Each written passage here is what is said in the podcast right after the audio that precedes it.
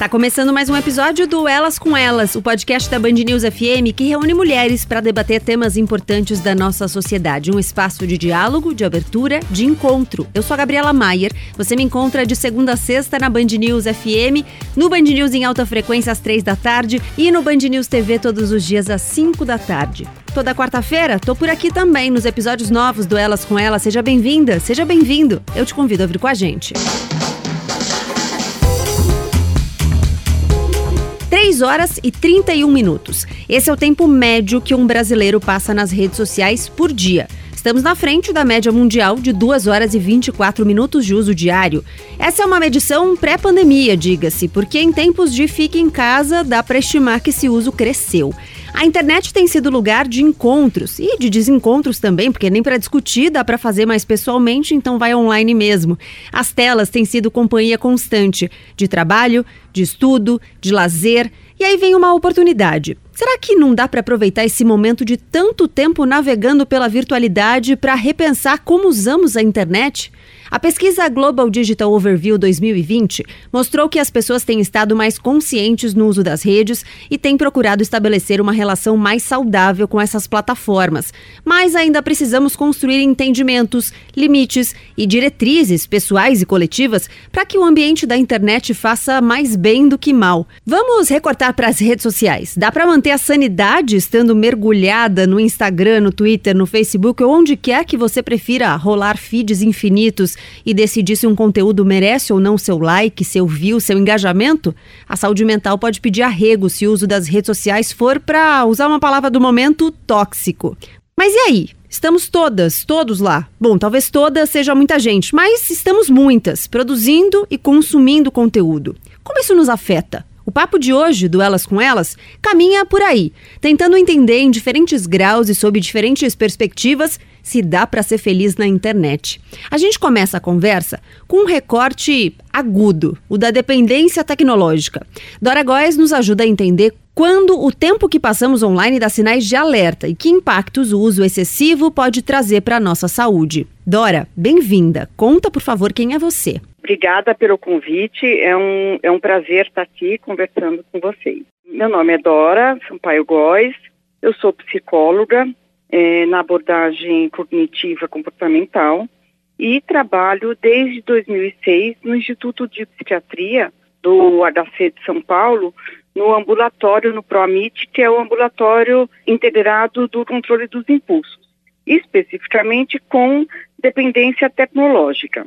Você pode explicar para a gente o que é a dependência tecnológica? Bom, a dependência tecnológica, ela é, tem uma linha tênue na verdade, com o uso, com uso frequente e tudo, mas basicamente a gente pode perceber que uma pessoa está dependente, né, quando ela passa a deixar de fazer as suas coisas, de ter a vida que ela tinha antes, para ficar o tempo inteiro na internet. Quando eu falo internet, né, eu estou falando jogos online, né, eh, estou falando de redes sociais, de conversas pelo celular, qualquer atividade que a pessoa faça com maior frequência e que cause prejuízo na vida dela de alguma maneira. A gente avalia que uma pessoa está dependente de internet se ela tem eh, uma preocupação importante no que diz respeito à experiência que ela tem online. Próximo acesso que ela vai ter, ou o que ela faz, ou como é que ela pode ter um telefone melhor, um computador melhor para poder estar tá cada vez mais plugada nas atividades dela. Também essa pessoa vai usar a internet cada vez mais tempo para ter o mesmo efeito de prazer. Ou seja, ela começa eh, usando normal, aumenta um pouco, aumenta um pouco, aumenta um pouco, né? Porque é, é aquela aquele conceito dentro da dependência, seja de substância ou comportamental, de que você passa a usar cada vez mais para ter o mesmo prazer. Também essa pessoa vai fazer esforços repetitivos e fracassados para tentar diminuir ou controlar o uso. Né? Quando ela não consegue reduzir ou precisa não usar por alguma razão, ela experimenta uma irritabilidade ou ansiedade, uma inquietude. Normalmente ela usa a internet como uma forma de fugir dos problemas ou de aliviar um sentimento desconfortável, mesmo que ela não tenha consciência plena disso. É, olha, eu não estou legal, eu vou jogar. Eu não estou legal, eu vou ficar nas redes sociais. Porque isso vira muito automático. Como se o cérebro aprendesse que a hora que sentiu um certo desconforto emocional ou uma tristeza, seja lá o que for, ele já vai para esse comportamento automático. Também essa pessoa põe em risco né, é, relacionamentos que ela tem, ou na família, ou amigos, namoro, casamento, né, também é, atividades escolar ou de trabalho. E até diminui muito a vida de lazer dela, né, ela funila os, os prazeres da vida dela naquela atividade que ela tem na internet. E quando você chama de dependência, você está dizendo que é uma doença? Olha, é, a gente em psiquiatria, a gente não fala em doença, porque doença, dentro da medicina, ela tem uma causa, né, é, uma manifestação, já sempre da mesma, e uma cura, exatamente é, com X medicação para todo mundo. É, então, se eu tenho um, um, sei lá, uma micose, né, ela vai se manifestar daquela maneira é, em todo mundo, ela tem X causa e ela vai ter, eu vou passar tal pomada para todo mundo. Dentro da psiquiatria, né, é, não são causas claras, elas são é, multifatoriais, né, e não está ainda completamente estabelecido quanto é genético, quanto é hereditário, quanto é vivencial. Né? Então a gente sabe que tem todos esses fatores influenciando é, para o transtorno aparecer. Bem, não é toda medicação, uma que não vai se manifestar igual, né? Por exemplo, a depressão. Pode ter pessoas que têm mais ou menos apatia, pode ter irritabilidade, tem pessoas que não têm irritabilidade. E a gente também não fala em cura, né? A gente fala em ausência de sintoma. E para essa ausência de sintoma, há um acompanhamento, um tratamento? O que é, o que é feito? Olha, é, para ausência de sintoma, quando ela tem ausência de, de sintoma, ela deixa de tomar alguma medicação, né? Se caso estivesse tomando, e também é da escolha dela continuar ou não uma psicoterapia. Porque muitas vezes as pessoas vêm buscando, tem uma, uma queixa específica e depois ela prefere, é, ela está bem, etc., pode parar a terapia por aquela razão, né? Mas ela quer ficar em terapia para aprofundar outras questões. Mas ela não precisa ficar monitorada o resto da vida por causa disso. E tem crescido o número de pessoas que procuram vocês? Ah, bastante. Eu acho que de forma geral, né, é, com essa pandemia, vem aumentando muito né, a procura para psicoterapia ou a procura para saúde mental. E eu acho que vai aumentar ainda mais.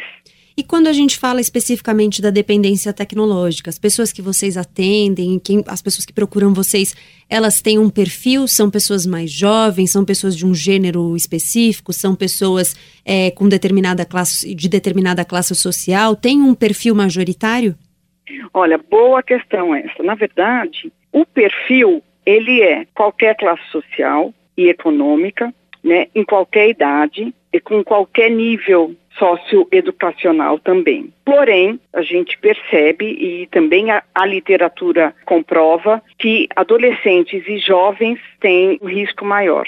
Né? Então, eles acabam tendo, exatamente por ter menos recursos psíquicos, pelo cérebro ainda não está completamente maturado então, tem algumas questões, eles não conseguem segurar muito os, os impulsos, né, controlar o forte desejo e prever consequências. Né? Então, essa população, ela acaba sofrendo mais com dependência tecnológica. Também, em questões de, de gênero, a gente percebe que para algumas atividades na internet, eh, os homens, eles, eles são mais acometidos, para outras são as mulheres por exemplo? Por exemplo, jogos online, RPG, né? Esses, esses jogos, é, não joguinho de celular, tá? Mas mais homem. É. Até pela é. cultura, imagino, do jogo, né? Mais homens são estimulados a jogar do que mulheres. Exatamente. E eles acabam gostando também, eles são mais, eles são atraídos para os jogos desde pequeno, né? A menina está fazendo outras atividades. Porém, mensagens instantâneas as mulheres elas ganham. Também em redes sociais. Uhum. Tudo que é mais comunicação, que tem mais. Não que os jogos não tenha, tem bastante também, mas as mulheres elas ganham. E hoje acho que nem dá para a gente dizer que os jovens são mais acometidos também pelo nível de exposição às tecnologias, porque hoje a gente tem muitos adultos já num nível de exposição muito grande, né? Sim, sim. Então, na verdade, é, nós lá, lá no IPT, nós recebemos pessoas, nós não atendemos ainda é, adolescentes. Às vezes a gente tem grupos quando nós conseguimos algum psiquiatra infantil para estar com a gente, porque por uma questão institucional nós não podemos só com médicos da infantil que a gente pode fazer o grupo para psicoterapia. Então a gente precisa ter um psiquiatra da infantil para fazer com a gente. Já acima dos 18 anos não. Então por uma questão institucional até de facilidade, muitas vezes a gente atende muita gente acima dos 18, que é adolescente e são jovens também. Mas nós recebemos pessoas de qualquer idade. Uhum. Né? Já tivemos menos terceira idade, mas já tivemos vários. Há uma diferença dos impactos na saúde mental de cada uma dessas atividades? Então, a dependência em jogos, em redes sociais, os impactos na saúde mental são diferentes? Olha, eles são um pouco diferentes, sim. Importante a gente pensar que, dada a natureza de cada aplicativo, que seja, né, tem pessoas que acabam ficando dependentes, por exemplo, tem algumas comorbidades que são mais comuns nas dependências, tá? Por exemplo, pessoas eh, com fobia social, pessoas mais tímidas, com famílias mais desorganizadas, né, mais desestruturadas, pessoas com depressão, com transtorno de déficit de atenção e hiperatividade, tá? Mas aí a gente pensa, para jogos são pessoas normalmente jogos online, as pessoas que têm uma fobia social, pessoas mais tímidas, TDAH, pessoas que sofreram bullying. Então, assim, já tem uma questão que a gente pode falar que é fator de risco para a dependência baixa autoestima, é, tudo é fator de risco para a dependência tecnológica. E olhando especificamente assim para as redes sociais, você falou que a, ter baixa, baixa autoestima é um fator de risco, mas é, é uma coisa cíclica, é, ou seja, a baixa autoestima leva você a ficar dependente daquele, daquela vistoria que você faz ali recorrentemente nas redes sociais e as redes sociais comprometem ainda mais a sua autoestima. Perfeito, perfeito, é isso mesmo ela prejudica a autoestima, ela prejudica a socialização. O, o adolescente que fica muito, o que acaba acontecendo? Ele deixa de desenvolver habilidades sociais, né, por ficar bastante nas redes sociais, ele acaba comunicando só de forma online, uhum. né, então isso prejudica bastante. Né, o fato de ver nessas redes sociais só pessoas que são super felizes, se dão bem, fazem altas viagens, têm muitos amigos. Que é o que a gente expõe, né? Porque as lágrimas a gente não põe lá. Exatamente, eu sempre falo isso quando eu tô fazendo grupo com eles. Falei, as lágrimas só aqui na terapia é que eles mostram, né? E também tem uma outra coisa, né? Então tem as pessoas que elas ficam dependentes, né? Pelas coisas que elas veem nas redes sociais e também tem aquelas pessoas que querem postar nas redes sociais, que tem uma característica mais narcísica, tá? Pessoas que precisam da aprovação mais do mundo externo do que é, na vida. Então elas precisam estar o tempo inteiro agradando, o tempo inteiro sendo vistas. Então você vê pessoas que postam até hoje, né, fotos de si mesma frequente, quase que diariamente. Uhum. Né? Essas pessoas precisam dos likes. Like né? vicia? Então, o like vicia. Na verdade, a gente pode falar o seguinte, né? Que dentro das, das dependências, né, o que pode se tornar fator de dependência, vai ter pessoas né, que vão ter a experiência com aquilo, não vai ser tão prazeroso, então essa pessoa não tem, tem uma chance menor de, de se tornar dependente daquilo assim como as substâncias também. Eu posso tomar uma cerveja, né, e a minha sensação de prazer não é suficiente para eu querer repetir e repetir e repetir e repetir. Né? Então, essas pessoas, elas ficam dependentes do like. Mas já existe uma questão aí que elas têm uma sensação de prazer e elas colocam um peso maior nessa experiência do que outras pessoas.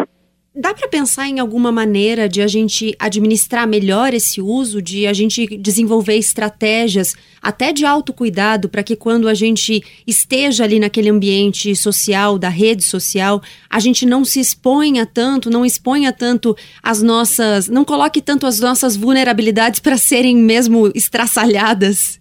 Olha, eu acho que as estratégias elas são comuns a todas, né? não só nas redes como em qualquer outra questão tecnológica. A gente poder delimitar horário, perceber que de fato qual é a função, poder pensar, poxa, por que, que eu estou passando tanto tempo, né? O que, que eu estou deixando de fazer, né? Enquanto eu estou aqui, também poderia ser gostoso. Ou, poxa, não tem nada gostoso, eu só estou tendo aqui, né? Poxa, toma cuidado, né? Vai procurar ajuda. Tem alguma coisa que não está bem na vida dessa pessoa tomar conta de si mesmo, né? Eu acho que é observar a si mesmo, acho que é um fator super importante, né, para entender. Delimitar um horário, porque a gente perde a noção realmente do tempo quando a gente está nas redes sociais. Colocar, fazer uma agenda, colocar compromissos na agenda, compromissos assim que eu digo compromissos sociais, compromissos de esporte, enfim, de outras, de lazer,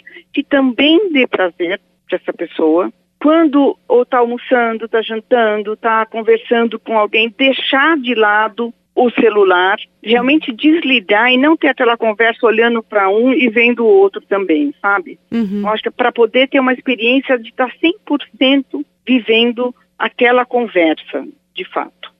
Eu tô pensando aqui nos memes, né, da, que a gente recebeu durante a pandemia. Tinha muitos memes que falavam, brincavam um pouco com isso, que é, ai, ah, não vejo a hora de voltar a, a me reunir com os amigos no bar. E aí você vê a foto, é todo mundo sentado no bar, cada um olhando para o seu celular, né? É, e, é. e isso acontece muito, né? A gente usa muito esse recurso na hora do jantar, que é a hora que a gente tem ali de alguma, alguma medida de confraternização com quem a gente vive ou com quem a gente convive é, mais ou menos a gente acaba se distraindo, né? É, é muito curioso porque o que mais faz as pessoas sofrerem né, emocionalmente é a solidão.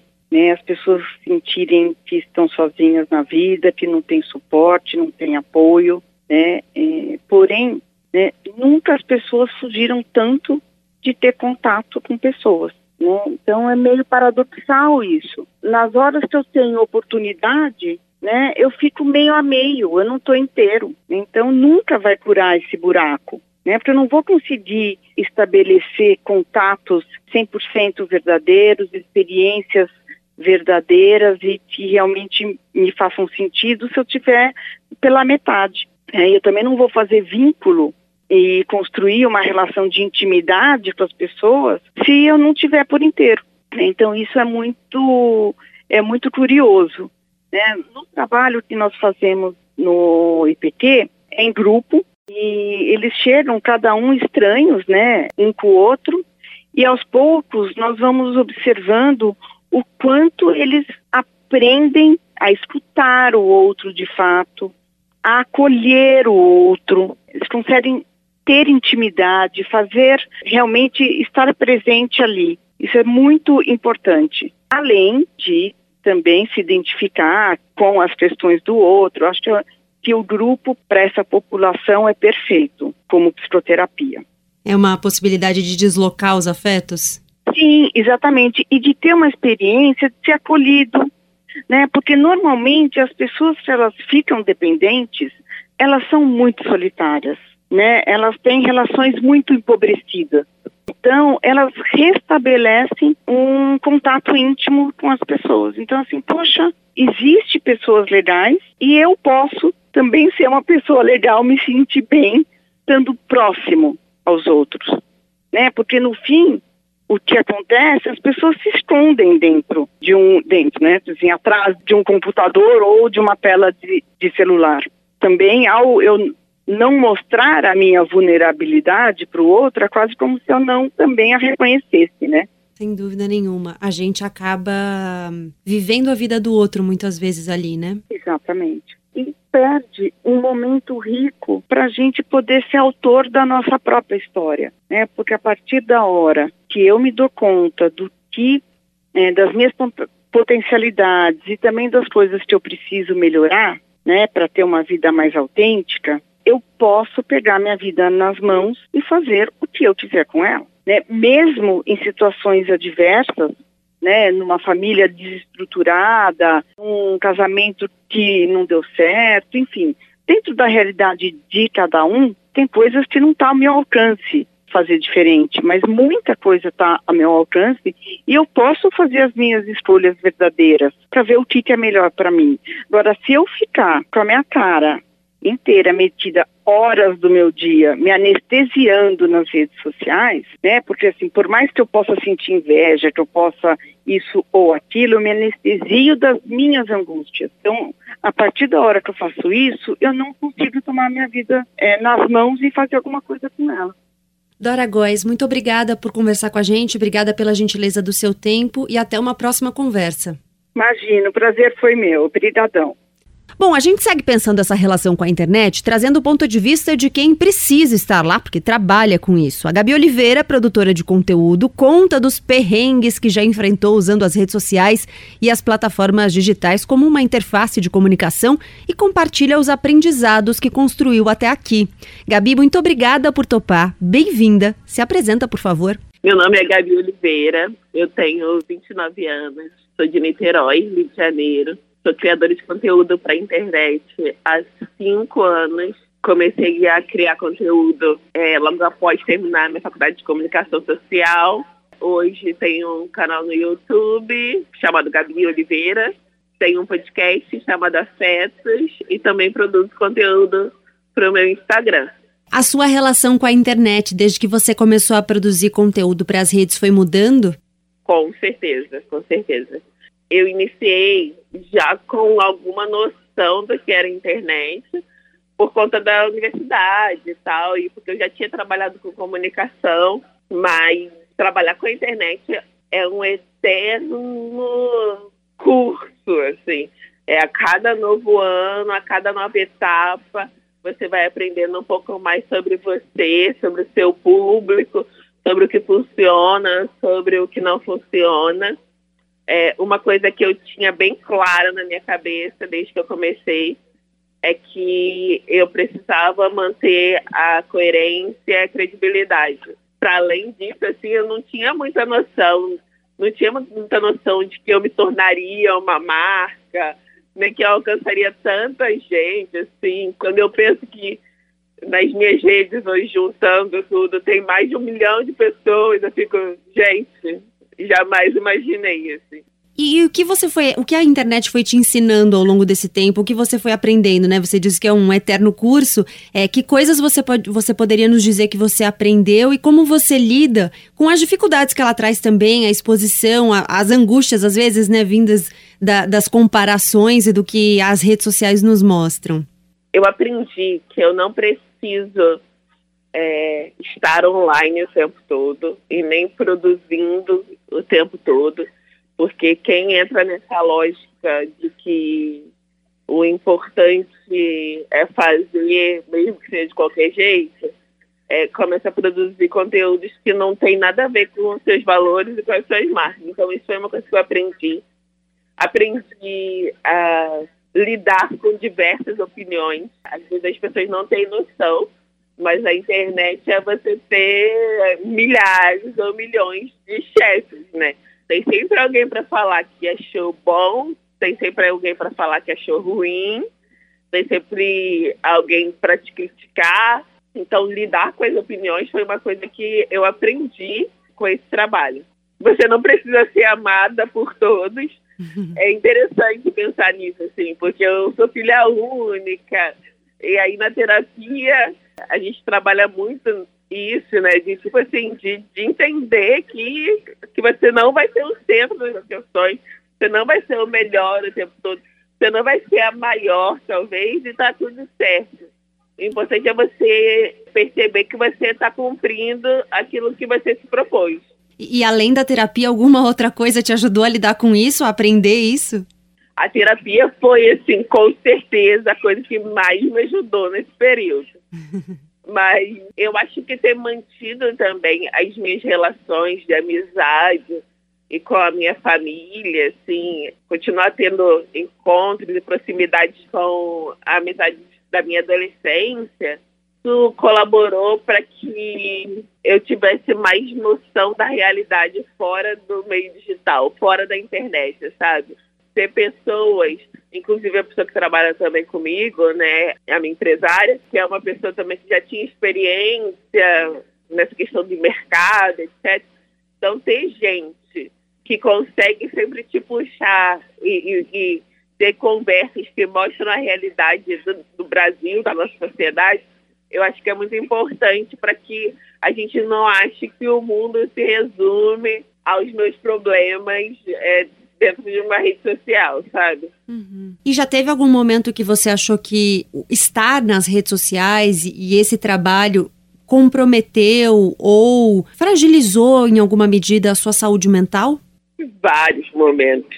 Em vários momentos. Eu, eu realmente achei que ia ficar pirada com, com esse trabalho. Assim. Eu nunca tinha tido crise de ansiedade. Eu tive, depois que eu comecei a trabalhar com isso, tive algumas já.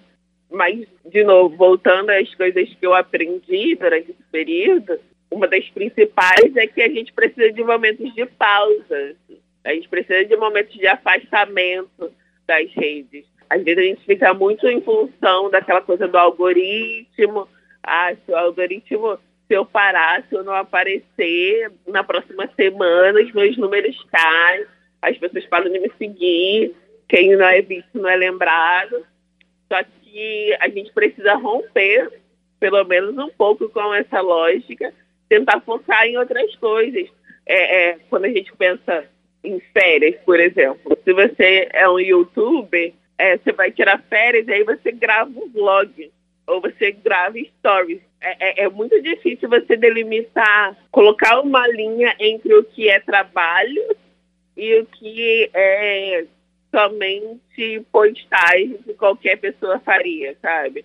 Eu entendi que, que nesses momentos onde eu estou muito sobrecarregada, porque são, é, preciso lidar com milhares de comentários, milhares de críticas, etc., eu entendi que era importante parar. Parar, desconectar, apagar os aplicativos, ficar um, dois, três dias, talvez uma semana longe daquilo e voltar com conteúdo que eu, consegui, que eu considero relevante. Você acha que as pessoas hoje se relacionam com as redes sociais melhor do que se relacionavam antes? Até pelo que você observa do comportamento das pessoas, né? De como elas se dirigem a você, de como elas comentam o que. Porque você pode dizer que você não gosta de várias maneiras, né? Tem vários jeitos elegantes, inclusive, de você dizer isso. É, você acha que as pessoas encontram hoje uma linguagem melhor, um tom melhor e até um jeito melhor de usar esses espaços? Definitivamente não. Assim, as pessoas nas redes, elas esquecem que tem outro ser humano do outro lado. Elas falam coisas que elas nunca falariam olhando no seu rosto. E eu acho que com a questão da frustração, né? E eu não estou colocando os, as pessoas nesse lugar de recalque nem nada disso, não. Mas é difícil, você tá. O país está enfrentando uma, uma crise econômica, financeira, né? Então, assim, as pessoas estão enfrentando uma crise financeira, desemprego, a frustração, às vezes, faz que a gente faz com que muitas pessoas se tornem muito amargas e elas destilam isso na internet com muita facilidade, assim, porque não estão frente a frente. E às vezes, quando a gente fala sobre isso, algumas pessoas falam: ah, você só dá atenção para os comentários ruins. E não é verdade. Mas pensa assim: você vai na rua um dia Aí você está acostumada a dar bom dia para o seu porteiro, bom dia para as pessoas na rua, bom dia, bom dia, bom dia. Aquilo dali é rotineiro. Se você dá bom dia para alguém e alguém te xinga, o que, que você vai contar para suas amigas? O que, que você vai contar, sei lá, para a pessoa que, que divide apartamento com você? Você vai contar que hoje você foi dar bom dia para uma pessoa e ela te xingou. Você não vai contar para todo mundo que respondeu seu bom dia com bom dia. E eu acho que na internet rola isso. Quando alguém vem com um comentário muito fora, assim, com uma agressividade muito fora do, do contexto, isso acaba chamando atenção, né? E eu não acho que as coisas melhoraram, não. Na verdade, eu acho que as coisas têm piorado. As pessoas estão mais na internet e elas acabam ficando mais frustradas, principalmente porque às vezes consomem também muitas coisas, muitas realidades idealizadas, sabe? Totalmente fora do contexto delas. As coisas só pioram, os comentários e as, as trocas de farpas, vamos dizer assim. E é difícil a gente não se comparar com essas realidades imaginadas, fantasiadas, né? A gente vê o que tá bom ali, a gente acaba se comparando de um jeito ou de outro. Sim, é muito difícil. Não tem como. E, e assim, antigamente a gente olhava para a grama do vizinho.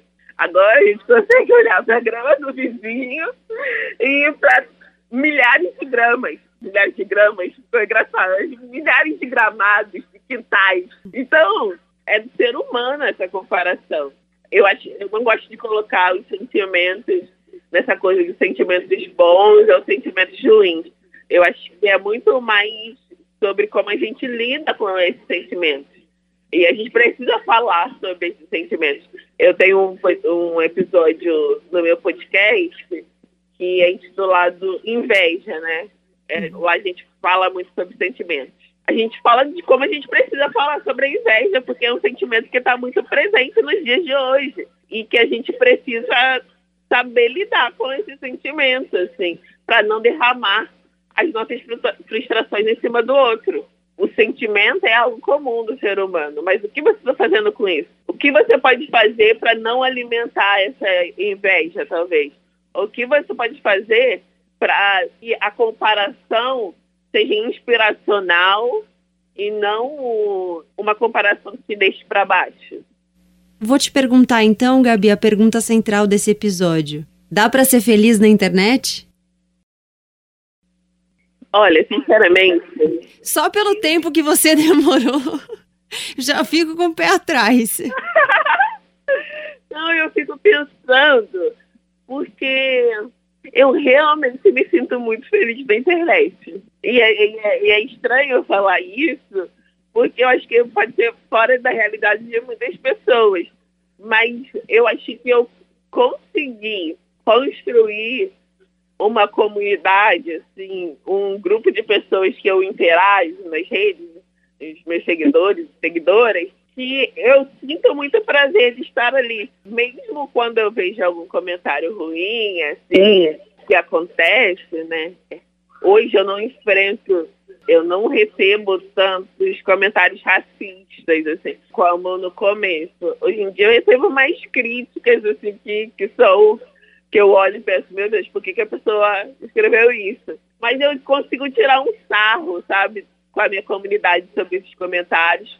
Sinceramente, hoje eu me sinto muito feliz na internet, até porque eu também, além dessa troca de seguidores, como uma produtora de conteúdo, eu sigo gente que eu gosto de consumir o conteúdo daquelas pessoas e que me fazem bem porque é, elas se parecem comigo em algum, em algum ponto, ou seja, porque gostam das mesmas comidas que eu, ou porque tem corpos parecidos com o meu, ou porque tem cabelo. Então eu, eu tenho me sentido feliz, sim.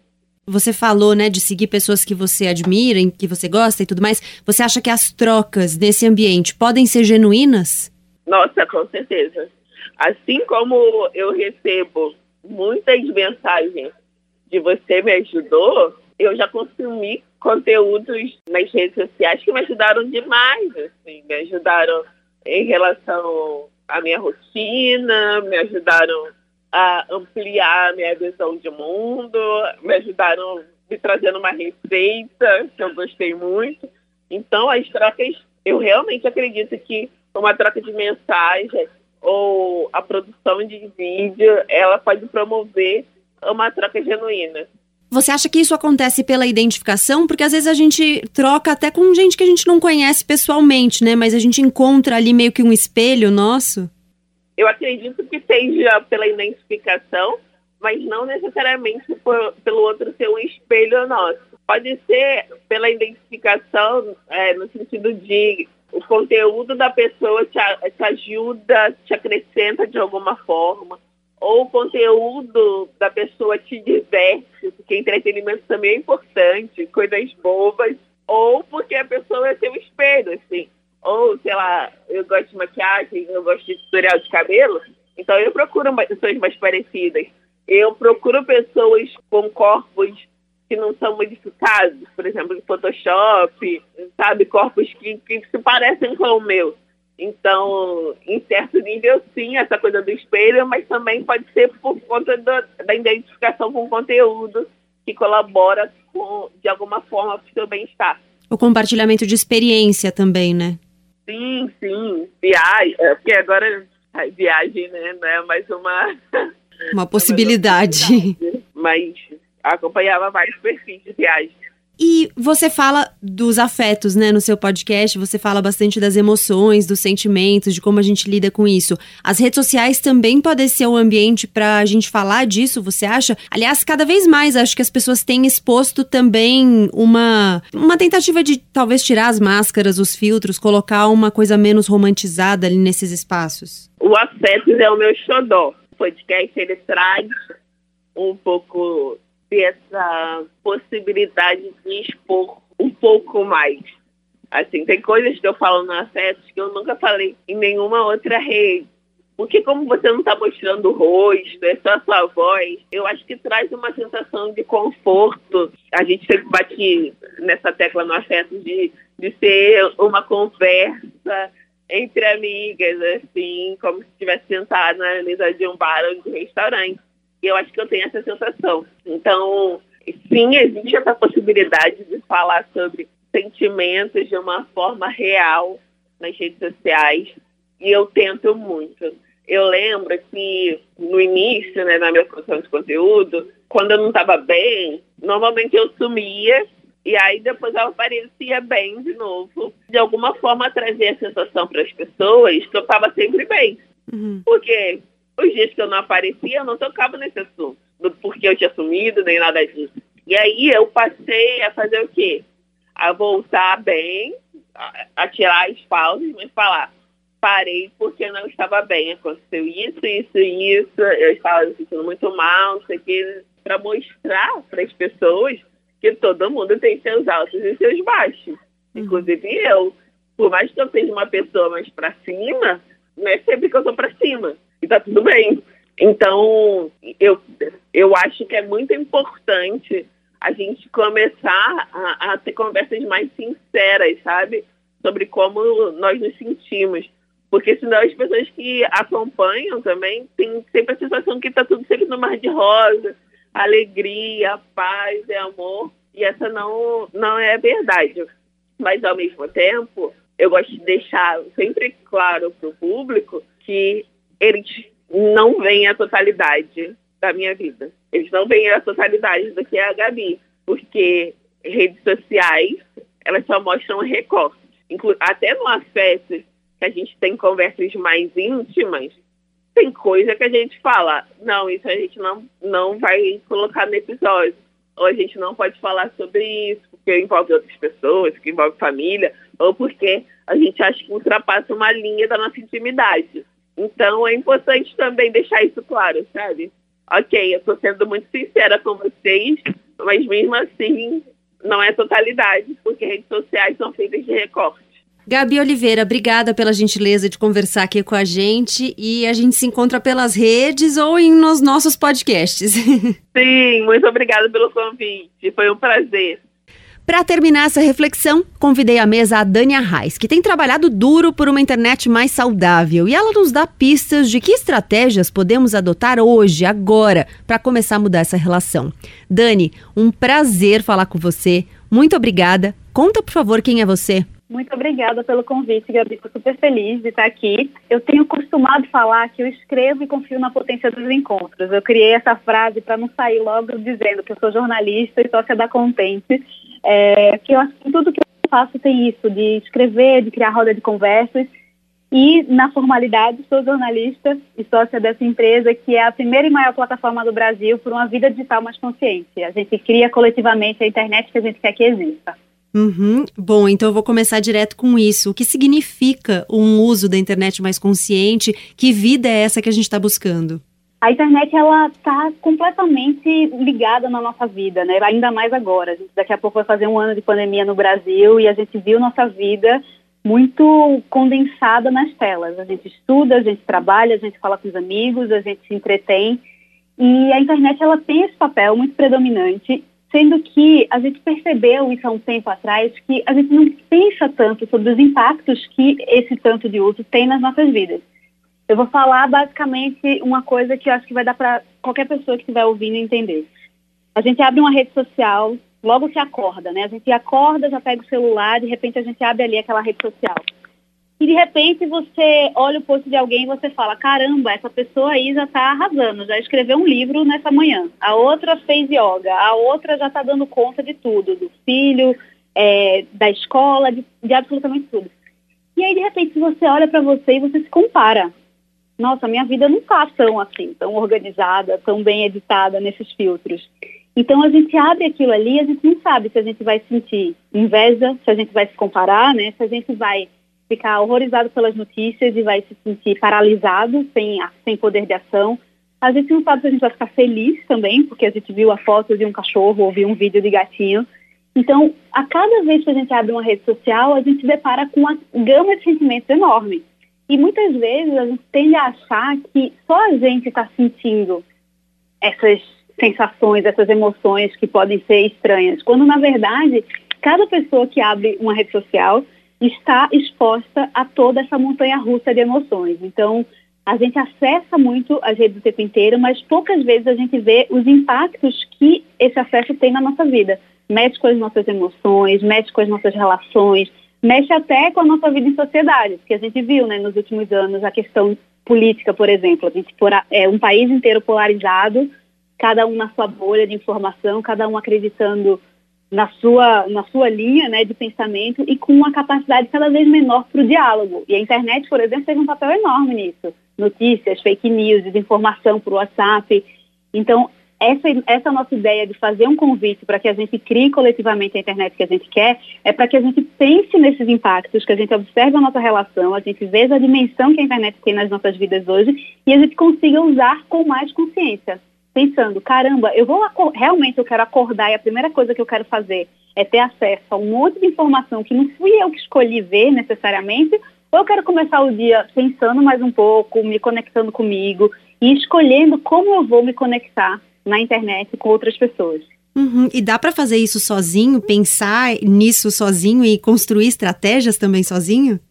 Dá para fazer isso sozinho, tendo dimensão de que o desenho das redes é feito para que a gente passe cada vez mais tempo nelas. Então, assim, não é que é uma questão puramente de autocontrole. A gente ouve muito isso. Caramba, eu tento, mas quando eu vejo, eu tô lá já, rolando o dedinho no feed e vendo um monte de coisa. Eu também. Eu tô lá. Tem um autor que eu gosto muito, que chama Jaron Lanier, que ele fala que as redes sociais deveriam ser chamadas de máquinas de modificação do comportamento humano. Hum. Porque elas são feitas para que a gente fique muito tempo lá. Porque o modelo de negócios delas, dessas redes, ele é baseado na economia da atenção. E o que é que isso significa? A gente não paga para usar essas redes, né? A gente não paga para usar o Instagram, o WhatsApp, o Facebook. E vamos lembrar que a gente vive num sistema capitalista, a gente paga por tudo. Não é uhum. estranho que a gente não pague exatamente por ferramentas que a gente usa tanto? E a gente acaba fazendo isso porque as redes, elas ganham a partir dos nossos dados. Então, quanto mais informação a gente coloca lá, mais essas informações viram dados que elas conseguem vender para terceiros. Não é à toa, por exemplo, que a gente às vezes fala assim, estou querendo comprar um tênis. Daqui a pouco você abre o Instagram tem um anúncio de um tênis. Você já passou por isso, imagina, né? Uhum. então, assim, essa esse modelo faz com que a nossa atenção seja a principal moeda. Então, a gente precisa entender isso para se dar conta de que a forma como a gente escolhe se conectar precisa ser um norte. Eu não sei se você já viu o Dilema das Redes, aquele documentário da Netflix, fala muito disso. Assim. Então, a gente está sendo estimulado a ficar nas redes o tempo inteiro. Então, o desenho delas é para isso. Quando a gente posta uma foto e a gente tem like, a gente sente uma descarga de dopamina no nosso cérebro. Então, é um hormônio ligado ao prazer. Então, a gente fica feliz. Daqui a pouco a gente volta para ver de novo. Então, a gente precisa ter essa consciência, sabendo que um passo maior é a gente pensar num design que seja centrado no ser humano e não necessariamente nas empresas que estão querendo lucrar o tempo inteiro. Então, dá para ter força de vontade e, e, fazer algumas estratégias, mas também dá para a gente entender que essa conversa ela precisa se ampliar, ela precisa ser maior, para que a gente consiga pensar que as redes elas são desenhadas por pessoas. Então, assim, como é que a gente pode fazer um design que não nos sugue o tempo inteiro para a internet e que nos faça tirar o melhor dela, o melhor proveito dela? Uhum. E você considera que as empresas que atuam né, na, na internet hoje ou que estão por trás dessas grandes redes, é, elas têm abertura para discutir isso? Muito pouco, eu acredito que ainda muito pouco, porque está dando certo esse modelo, né? Uhum. Essas empresas elas viraram grandes monopólios, elas ganham muito dinheiro a partir desse, desse desenho dessas redes. Então, o que acontece é que governos de diversos países começam a cobrar um posicionamento. Então, já tem investigações sobre esse monopólio do Facebook, como é que o Facebook vai lá e compra, compra o Instagram, compra o WhatsApp. Então, de repente, o Instagram se torna a internet. Já teve uma pesquisa que mostra que em alguns países as pessoas acham que o Facebook é a internet. E o Facebook é uma rede social dentro da internet, mas a internet é muito mais ampla, né? Então já começam essas conversas sobre uma regulamentação e eu acho que é cada vez mais urgente, porque a gente vê o impacto que tem não só nas nossas emoções do nosso dia a dia, mas nessa nossa vida e sociedade mesmo, né? A gente, eu acho sempre muito sintomático que a gente tem perdido a capacidade de conseguir conversar com quem discorda da gente. A gente cancela, a gente bloqueia, a gente para de seguir, a gente não quer saber do diferente. Onde é que a gente vai parar, né, com esse tipo de atitude? É, é, e querendo ou não, quando a gente está na rede social, né, a gente transforma ou reduz as pessoas a uma arroba e é muito mais fácil você fazer tudo isso com uma arroba, né? Sem dúvida. Você tem o. Você tem a desculpa de um anonimato, né? Você pode criar um perfil fake, você pode despejar aquelas palavras ali sem pensar necessariamente que do outro lado tem um ser humano que está sentindo, que vai sentir o impacto daquilo, né? Às vezes a gente esquece, a gente se se esconde por trás mesmo do celular, do computador, e a gente fala coisas que ao vivo talvez a gente não falaria. Uhum, sem dúvida. Sem dúvida. Você sabe que outro dia eu li uma entrevista, eu fiquei muito impactada por essa entrevista, porque fiquei pensando como isso mexeu com toda uma lógica de vida nossa. Era uma pesquisadora que é, ela estudava as relações é, nos aplicativos de encontro, né, nos aplicativos de namoro, tipo Tinder, Bumble, Happen, enfim, todos esses. E, e ela falava que a gente entrou numa lógica meio de feed infinito, né, que a gente vai rolando o dedo para baixo e as coisas nunca acabam de aparecer.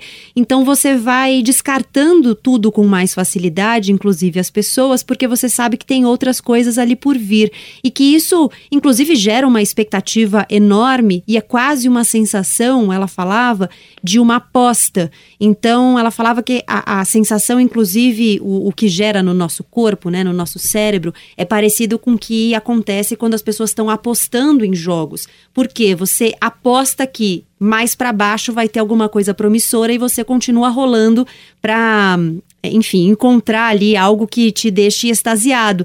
Mas o lance é que você sempre fica na expectativa do próximo e acaba não, talvez não aproveitando o que está ali na sua frente, né? Perfeito, análise muito acertada sobre esse momento, né?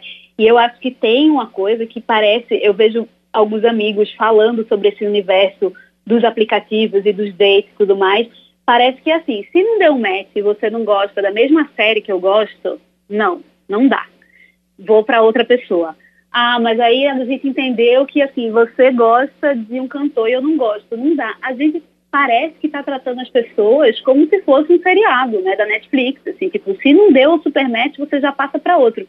E a gente sabe o quanto é é intenso ter uma relação. A gente conhece uhum. uma pessoa com tempo, a gente conhece uma pessoa com disponibilidade e Sim. não passando o dedinho para a direita ou para a esquerda e descartando. Eu, eu, vejo muitos relatos desse tipo, assim, tipo, parece que não tem paciência. Com essa oferta infinita, você vai sempre para o próximo. Mas o que acontece também é que eu vejo que muitas pessoas que estão solteiras têm muito mais dificuldade de se ligarem a outras. Então, esse excesso de oferta, ele não está fazendo as pessoas viverem mais histórias de amor. Eles estão faz... talvez elas estejam fazendo sexo com outra, com mais em mais quantidade e tudo mais, mas assim, a relação em si, para qualquer relação em si, a gente precisa de tempo, de dedicação. Não uhum. dá para descartar, né? Uhum. E essa lógica dos aplicativos das redes pode levar a isso. É, e você falou da paciência, acho que a gente vai ficando impaciente para tudo, porque a oferta de fato parece infinita. Penso assim, você falando agora me ocorre, por exemplo, a situação dos aplicativos de, de transporte, né? Você pede um carro, aí o carro vai demorar seis minutos, aí você já fica impaciente, porque seis minutos é muito tempo. Aí você cancela na aposta de que o próximo carro demore menos que aqueles seis minutos que você pediu. Então a nossa paciência vai ficando muito limitada mesmo. Completamente. Isso vale para tudo, assim, é o carro do aplicativo, porque assim, eu e eu me relaciono com isso. Eu já achei seis minutos muito tempo. Uhum. E é uma loucura, né? E é uma, uma vida acelerada demais. Mas isso também é, é em tudo. É assim, quando você pede uma comida do delivery, você de repente está cansado, você está ansioso, vivendo no Brasil na pandemia, aí você está exausto. Aí você fala, uma, vou pedir uma comida, o aplicativo vai trazer. Isso tudo é, é super útil, é maravilhoso que a gente tenha recurso, mas também a gente acaba não pensando como é que toda essa facilidade ela impacta na estrutura da sociedade e ela impacta em tudo, porque assim, em muitos momentos, para a sua comida chegar muito rápido, alguém está tendo o trabalho precarizado, por exemplo. A gente não pensa nisso, a gente pensa no nosso conforto, na, na uhum. nossa na economia, no conforto, na facilidade. Então a gente está ficando extremo. E, e, eu acho que no final do dia a gente faz isso tudo e a gente não é que a gente está com mais paz de espírito, a gente está se sentindo acelerado, a gente está sentindo que a gente não dá conta. Então tem alguma coisa turva aí, né, para a gente olhar e, e para começar a pensar com um pouco mais de profundidade. Tá, agora eu vou te fazer a pergunta que dá nome ao episódio. Dá para ser feliz na internet? 100% sim. de mim, porque a internet, é, desde a primeira vez que eu acessei, a internet trouxe muita transformação para minha vida. A Contente, que é a minha empresa junto com a Luísa Vol, minha sócia, a gente se conheceu pela internet há uns 12 anos atrás, começou a ficar amiga e de repente a gente era tão entusiasmada por, por, por esse assunto numa época em que se falava menos de internet, não, não era como hoje. E a gente resolveu fazer uma empresa a partir disso. Eu sou jornalista, ela é publicitária, e hoje em dia, faz anos já que a gente se dedica integralmente a essa empresa que a gente criou do zero a partir de um encontro na internet. E todos os dias a gente cria conteúdo para essa internet, estimulando esse tipo de pensamento de como a internet mexe com tudo. E a gente vê uma comunidade de pessoas extremamente interessada em aprender, a dividir conhecimento, a se transformar. Então, assim, não tem uma semana que eu não olho para a internet e falo, caramba, que baita ferramenta de conexão. Coisa fantástica. Fora, assim, todas as pessoas que eu já conheci, todas as relações que eu já estabeleci que começaram na internet. Então, dá para ser feliz, dá para você encontrar uma maneira de você existir ali de uma forma que não seja nociva. E eu acho que isso passa muito por você criar também para essa internet. Assim, eu sempre falo, tipo, esse meu encontro com a Luísa, minha sócia, eu tinha um blog ela também, a gente começou a se falar, e foi a partir daí. Eu acho que quando você cria um projeto pessoal, seja um blog, um perfil no Instagram, um podcast, uma série de vídeos, você aprende tanto sobre você, sobre o que você gosta, sobre o que você não gosta, você aprende a se expressar para um público, para uma audiência, e aquilo ali é muito transformador. Então eu acho que quando a gente cria para a internet, a gente também passa a gostar mais dessa internet, porque a gente não fica só no consumo passivo, sabe? Só uhum. Rolando o dedo ali e vendo o que aparece. Quando a gente escolhe ser protagonista, essa relação ganha muito também. E, e o, quando a gente escolhe ser protagonista, melhora também a nossa saúde mental nesse uso, você acredita? Sim, porque a gente está entendendo mais o quais são esses mecanismos? A gente está entendendo mais o esforço que existe por trás de criar. Eu acho que hoje a gente muitas vezes ouve assim, de, é, quando alguém está querendo se aventurar por esse mundo de criar na internet, aí fica com medo do julgamento alheio, fica assim, ah, você só quer ser a blogueirinha agora, quer aparecer, quer ser influenciador. Tem quase um desdém, assim, de algumas parcelas, é, de alguns grupos. E aí, quando você começa a criar, você entende que para aquele post estar tá ali, para aquele vídeo estar tá ali, você estudou, você escreveu, você editou, você teve coragem de, de começar a falar para frente de uma câmera ou falar no microfone para fazer um podcast. E aí você tem uma dimensão maior de como é que tudo isso que a gente tem acesso na internet, como existe um esforço enorme para aquilo ali ser colocado. Então, assim, você começa a, a, ter uma visão mais ampla. E eu acho que você, o, a sua régua de julgamento é, fica um pouco mais baixa e você também começa a entender que quando você coloca uma ideia para o mundo, você se beneficia daquela ideia chegando em outras pessoas. Né? Então você começa a ter conversas, você começa a criar essa sua comunidade, você começa a entender que a internet pode ser um espaço criativo, plural, um espaço de informação, um espaço de diversão.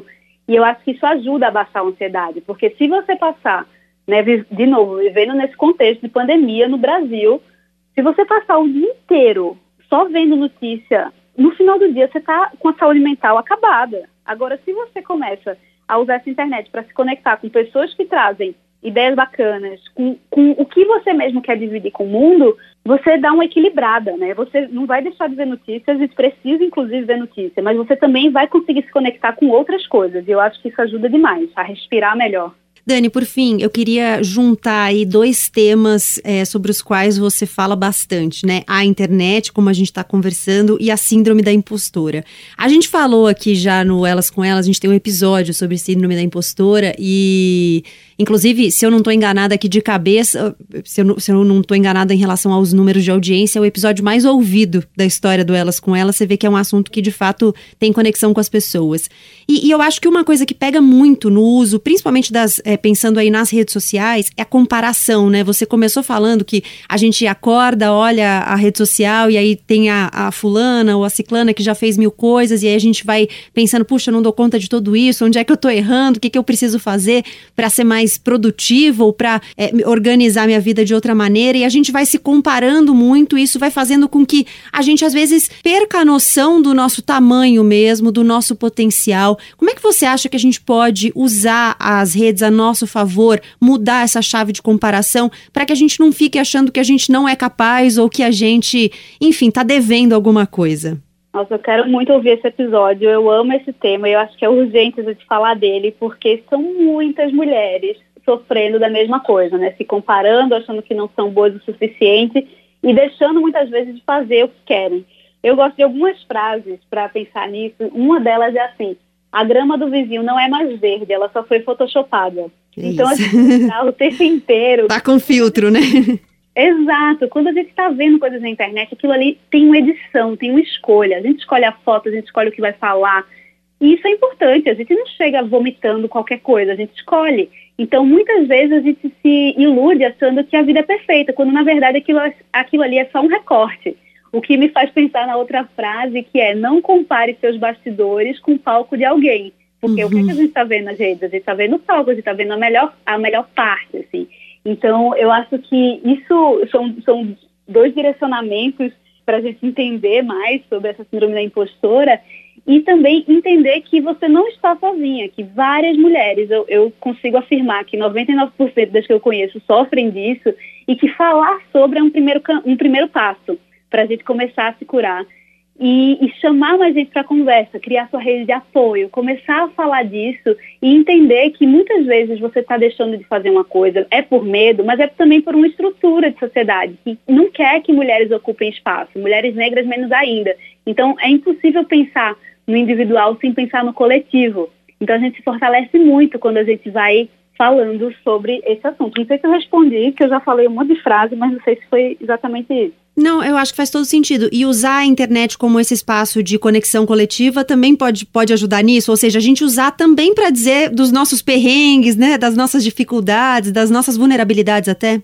Exato, eu acho que já, a gente já passou da fase de curtir é, a influenciadora que viaja para todo canto e está sempre linda e perfeita. Inclusive porque não dá para viajar nesse momento, né? Uhum.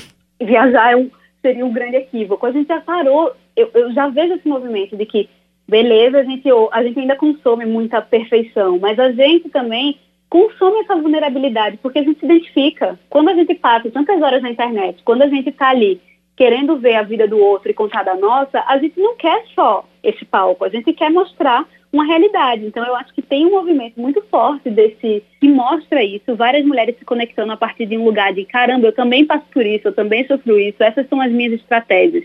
Então quando a gente se coloca, quando a gente coloca nossas histórias, e de novo, eu não estou achando aqui, não estou falando aqui para agora tem que fazer tudo sem filtro e vomitar um conteúdo. Não é isso. A gente vai continuar editando, a gente edita na escolha de palavras, a gente edita na forma como a gente fala. Mas a gente se beneficia demais quando a internet é mais parecida com a vida real. E a vida real, ela é altos e baixos, né? A gente não está sempre no topo, a gente também não está só lá embaixo, a gente oscila. E a gente oscila ainda mais num contexto como a gente está vivendo.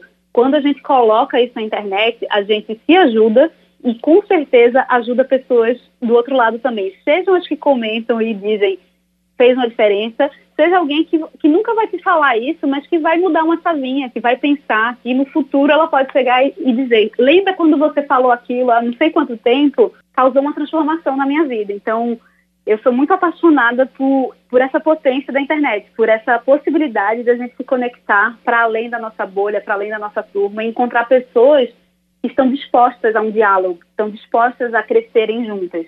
Dânia Reis, muito obrigada pela gentileza do papo, pelas reflexões trazidas aqui para a nossa conversa. Te agradeço muito e até uma próxima oportunidade. Muito obrigada pela oportunidade, fiquei muito feliz e espero que quem esteja ouvindo tenha gostado também, tenha pensado em coisas. Vamos construir esse espaço mais plural e mais benéfico para todo mundo. Obrigada, Gabi, pelo convite. Obrigada a você. Bom, esse episódio é um paradoxo, né? Tô propondo uma reflexão pra gente ficar menos tempo online, mas para isso tô aqui, usando a internet para conversar com você. Mas é isso, dá pra gente escolher o que a gente vai ouvir, ver, gostar, desgostar. O tempo que a gente usa pode ser mais bem aproveitado. Chegamos ao fim desse episódio do Elas com Elas. Se você gostou desse conteúdo, compartilha. Manda para seus amigos, para suas amigas, divulga nas suas redes sociais para que mais gente também possa ter acesso a essa reflexão. Eu sou a Gabriela Maier, cuido da pauta, da produção, do roteiro, da edição desse podcast. Você me encontra nas redes sociais como arroba Gabriela C. Maier, com Y, no Instagram e arroba Gabriela Maier no Twitter. A sonorização é do José Antônio de Araújo. A Marcela Coimbra é chefe de redação e digital da Band News FM. A gente se encontra na próxima quarta-feira. Obrigada pela companhia e até lá!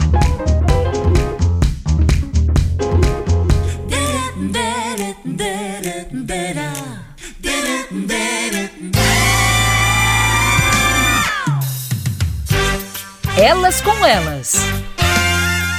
Na Band News FM.